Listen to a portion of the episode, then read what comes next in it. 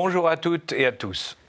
Nous allons évoquer ici des sujets stratégiques et sur ces dossiers sensibles, je vais partager avec vous mon interprétation. Les ONG sont devenus en 50 ans des acteurs incontournables de la société moderne et pour certaines de la géopolitique mondiale par leur impact auprès des gouvernements et du public. Les politiques ne peuvent pas les ignorer et doivent même les soutenir s'ils ne veulent pas subir critiques et dénonciations, s'appuyant sur des idées souvent généreuses ou des valeurs morales. Elles savent utiliser les médias et les réseaux sociaux comme caisse de résonance pour se positionner comme référence dans leur interprétation de l'intérêt général.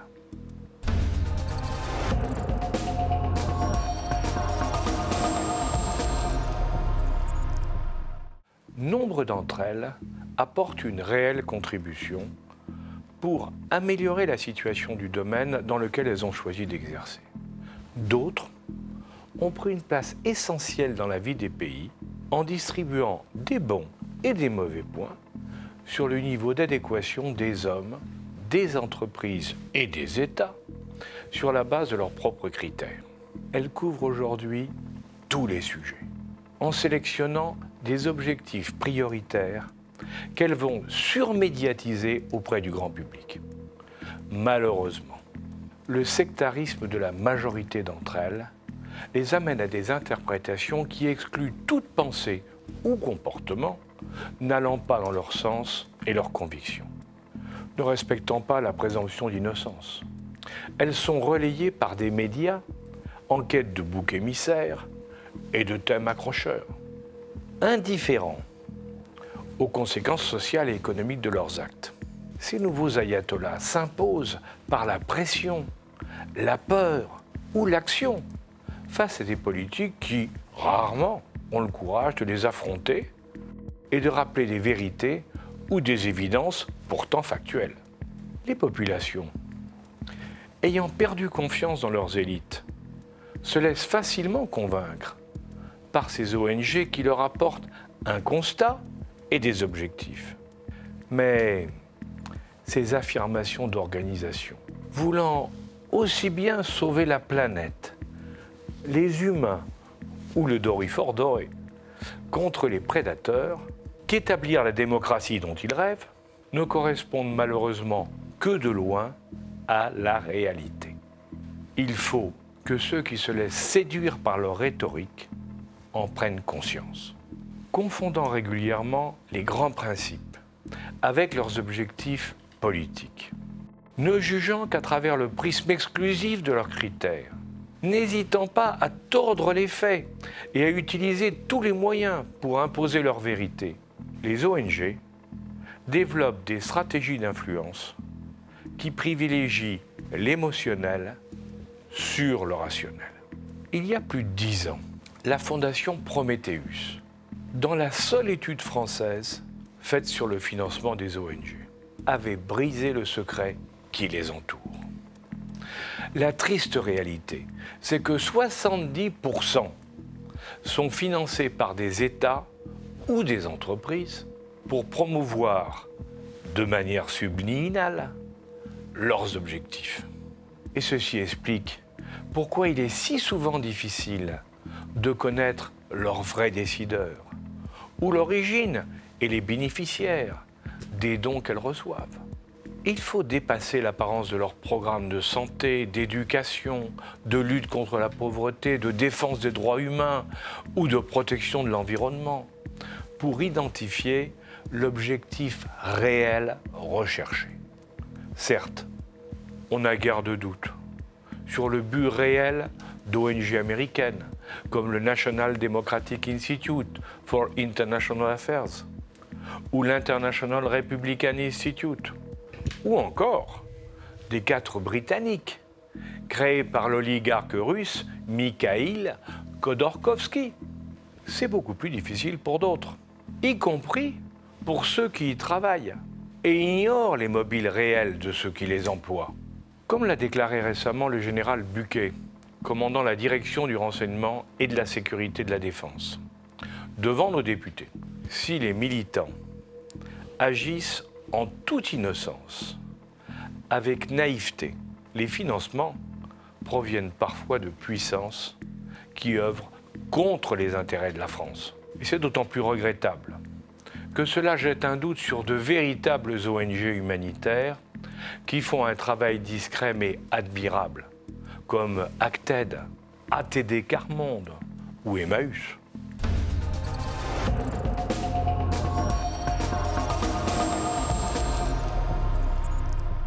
L'analyse des actions antinucléaires de Greenpeace montre des partis pris intéressants dans le choix des cibles. Si la France est régulièrement attaquée, et nous le savons tous, d'autres, comme Israël ou la Chine, le sont rarement. Quand Transparency publie son classement mondial de la corruption, sur la base de critères que beaucoup trouvent partiels, on peut s'étonner de la position accordée à certains pays anglo-saxons par rapport aux pays latins. C'est ainsi que lors du scandale Al Yamama en Angleterre, qui reste la plus grosse affaire de corruption en Europe des 30 dernières années.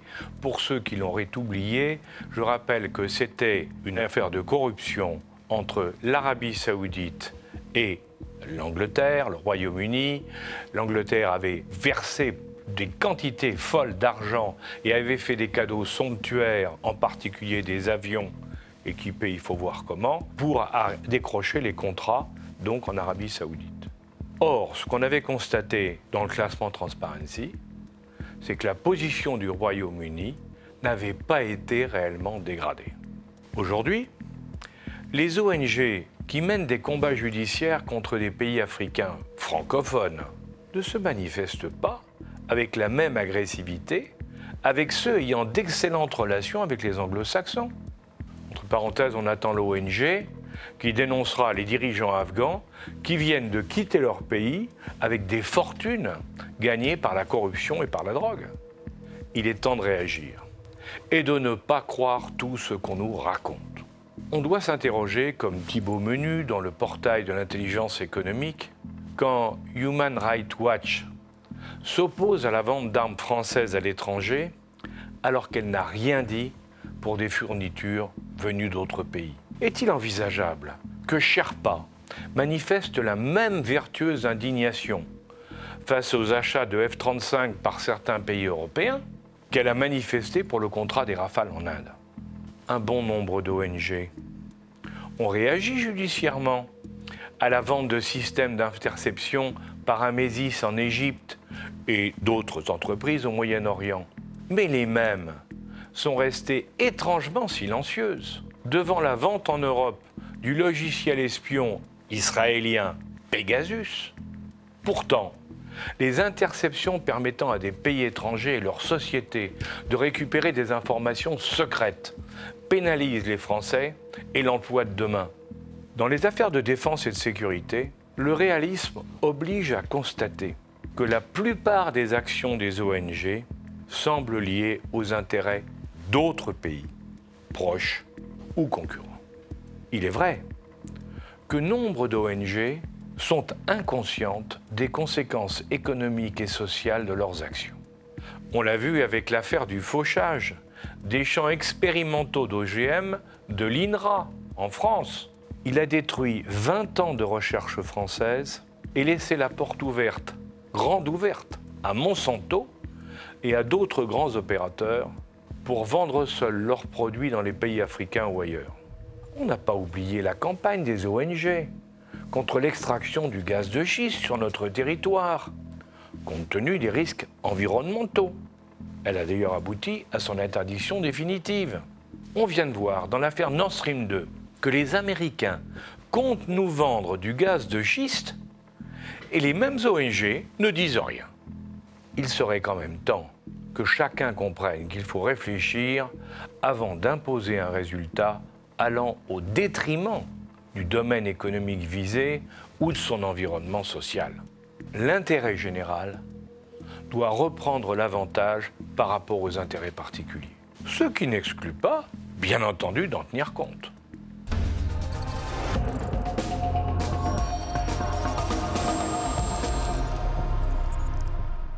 Il est temps que les pays européens soient plus curieux sur l'origine des fonds des ONG et que les médias s'y intéressent.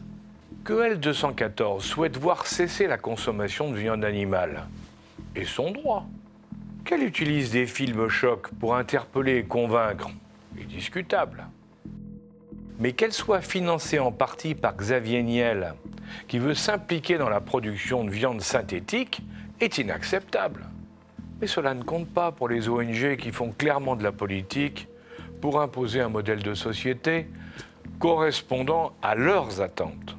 C'est d'autant plus facile que certains États les encouragent, discrètement, à déstabiliser d'autres pays avec lesquels ils sont en conflit, sectoriel ou global. Quatre ONG ont porté plainte en 2019 contre la France pour insuffisance de lutte contre le changement climatique, avec une mauvaise foi totale. Elles n'ont volontairement pas tenu compte que la France est aujourd'hui le dixième pays le mieux placé en Europe pour le niveau de pollution atmosphérique, avec 105 morts pour 100 000 habitants, quand la Pologne est à 150 et l'Allemagne à 154. Si l'on prend les émissions de CO2, l'Allemagne en 2018 représentait 22,5% du total de l'Union européenne, suivi par la Pologne à 10,3% et la France à 10%.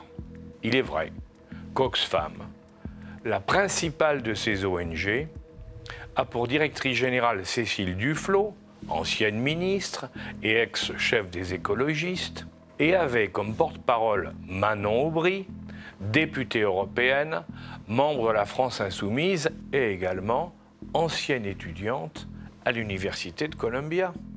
On comprend que leur objectif final est clairement politique. Et ceci n'a rien d'étonnant. Quand on sait que cette ONG fait partie de l'Open Society Foundation de George Soros, ce spéculateur hongrois émigré aux États-Unis, qui a fait fortune en jouant contre la livre anglaise avec son hedge fund. Il a déjà consacré officiellement 18 milliards de dollars à travers plus d'une centaine d'ONG, de think tanks et d'organisations diverses aux USA et surtout en Europe pour faire aboutir son idéologie progressiste, mondialiste et libertaire. Détruire le vieux monde et ses frontières, développer les flux migratoires, favoriser la diversité, construire une gouvernance mondiale. On l'a découvert au cœur de la révolution des roses, puis essayant de contribuer à la déstabilisation de la Russie, avant de s'attaquer à la Hongrie et à la Pologne, qui s'opposaient à ses idées. On l'a vu agir à travers des actions communes de certaines de ces organisations en Syrie, en Irak ou dans les Balkans. On le retrouve aujourd'hui derrière les Black Lives Matter et la promotion du genre. Peu de gens savent que Sea-Watch et SOS Méditerranée, vous savez, les bateaux qui récupèrent les migrants à quelques milles des côtes libyennes et déversent leur cargaison de pauvres gens en Europe du Sud, eh bien, peu de gens savent que ces entreprises sont financées par lui. Le drame, c'est que les médias sont victimes de son réseau et des politiques de son bord, qui jouent sur l'émotionnel pour justifier et amplifier l'impact de ces opérations, afin de créer un sentiment de culpabilité collective. Comment l'Europe peut-elle accepter cela? C'est qu'elle est en partie manipulée par le réseau des ONG qui s'infiltrent, comme l'a expliqué récemment un article de Valeurs Actuelles. Ainsi, à la Cour européenne des droits de l'homme, il est prouvé qu'une partie importante des juges sont liés directement ou indirectement à l'Open Society de George Soros. Un rapport de septembre, c'est récent, du Centre européen pour la loi et la justice vient d'alerter sur l'emprise des fondations Ford et Soros sur le plus haut niveau de protection des droits de l'homme à l'ONU, à travers le financement non déclaré d'experts auprès, excusez-moi du peu, de l'UNICEF, de l'OMS, du Haut Commissariat aux réfugiés et à l'UNESCO. Les sommes en jeu serait supérieur à 11 milliards de dollars.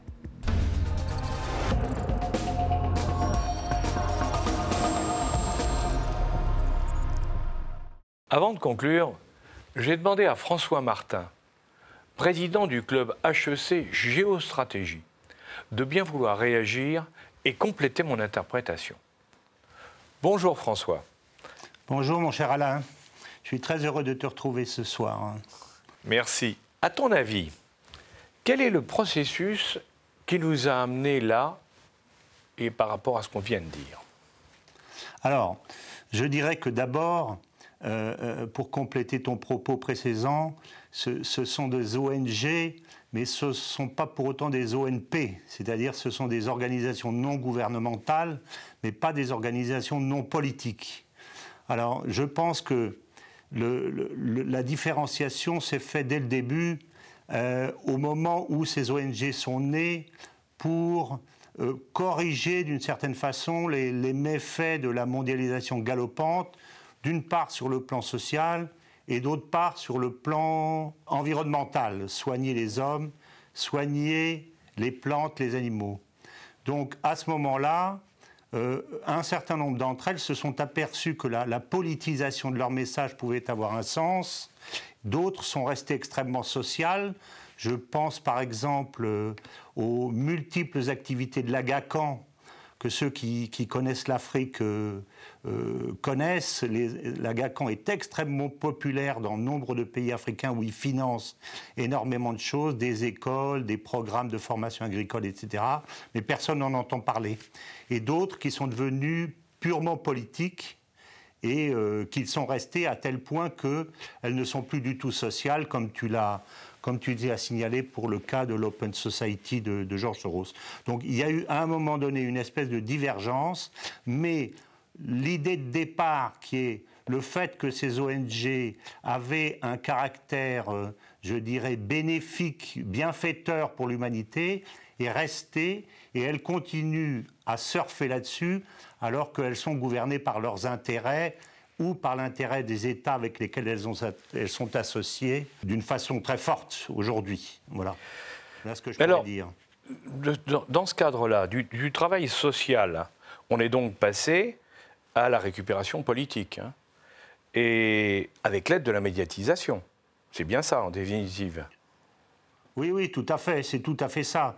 Je te donne un exemple extrêmement simple, euh, d'ailleurs tu l'as abordé dans ton propos tout à l'heure, c'est le cas des, migrants, puisqu'on voit donc et on, est surmédiatisé d'images de migrants euh, qui, qui, arrivent et qu'on sauve, alors que par ailleurs, en amont de tout ça, il y a une mécanique africaine qui, qui est absolument atroce, où un bon nombre de ces migrants ne sont pas, ne sont pas, ne partent pas de leur plein gré, mais sont choisis par des réseaux mafieux qui les, qui les emmènent.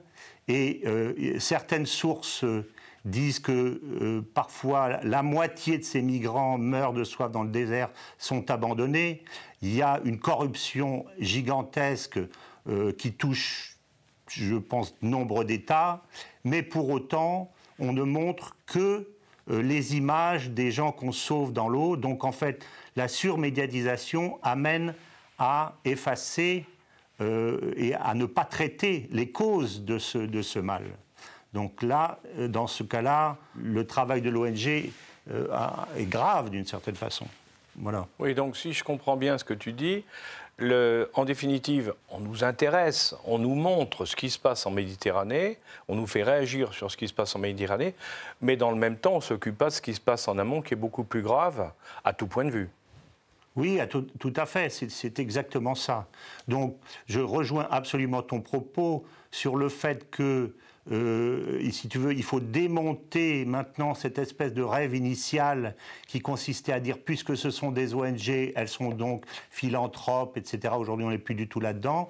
Et une des façons de le faire, pour revenir aux réalités, c'est de parler effectivement de leur financement, de leurs liens, de leurs dirigeants, etc., etc., pour montrer qu'elles sont des forces politiques pour celles d'entre elles qui ont quitté le domaine social initial, elles sont devenues des forces politiques extrêmement prégnantes et ce d'autant plus que nombre d'entre elles euh, euh, appartiennent à des États, comme tu l'as dit, où là on n'est plus du tout dans le, on plus du tout dans le philanthropique.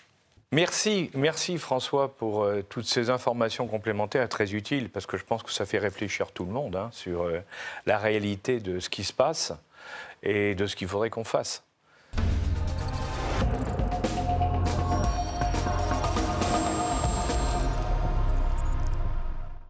Il est évident que nous avons laissé se développer un tissu d'ONG devenus des partenaires incontournables des États et des références pour leur population, sans contrôler leur véritable motivation et finalité.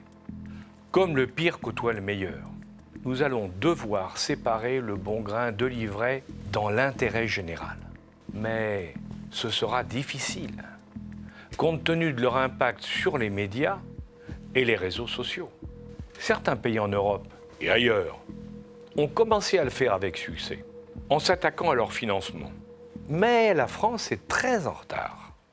Souhaitons que rapidement, le politique prenne conscience de la situation réelle et des mesures à prendre. À bientôt.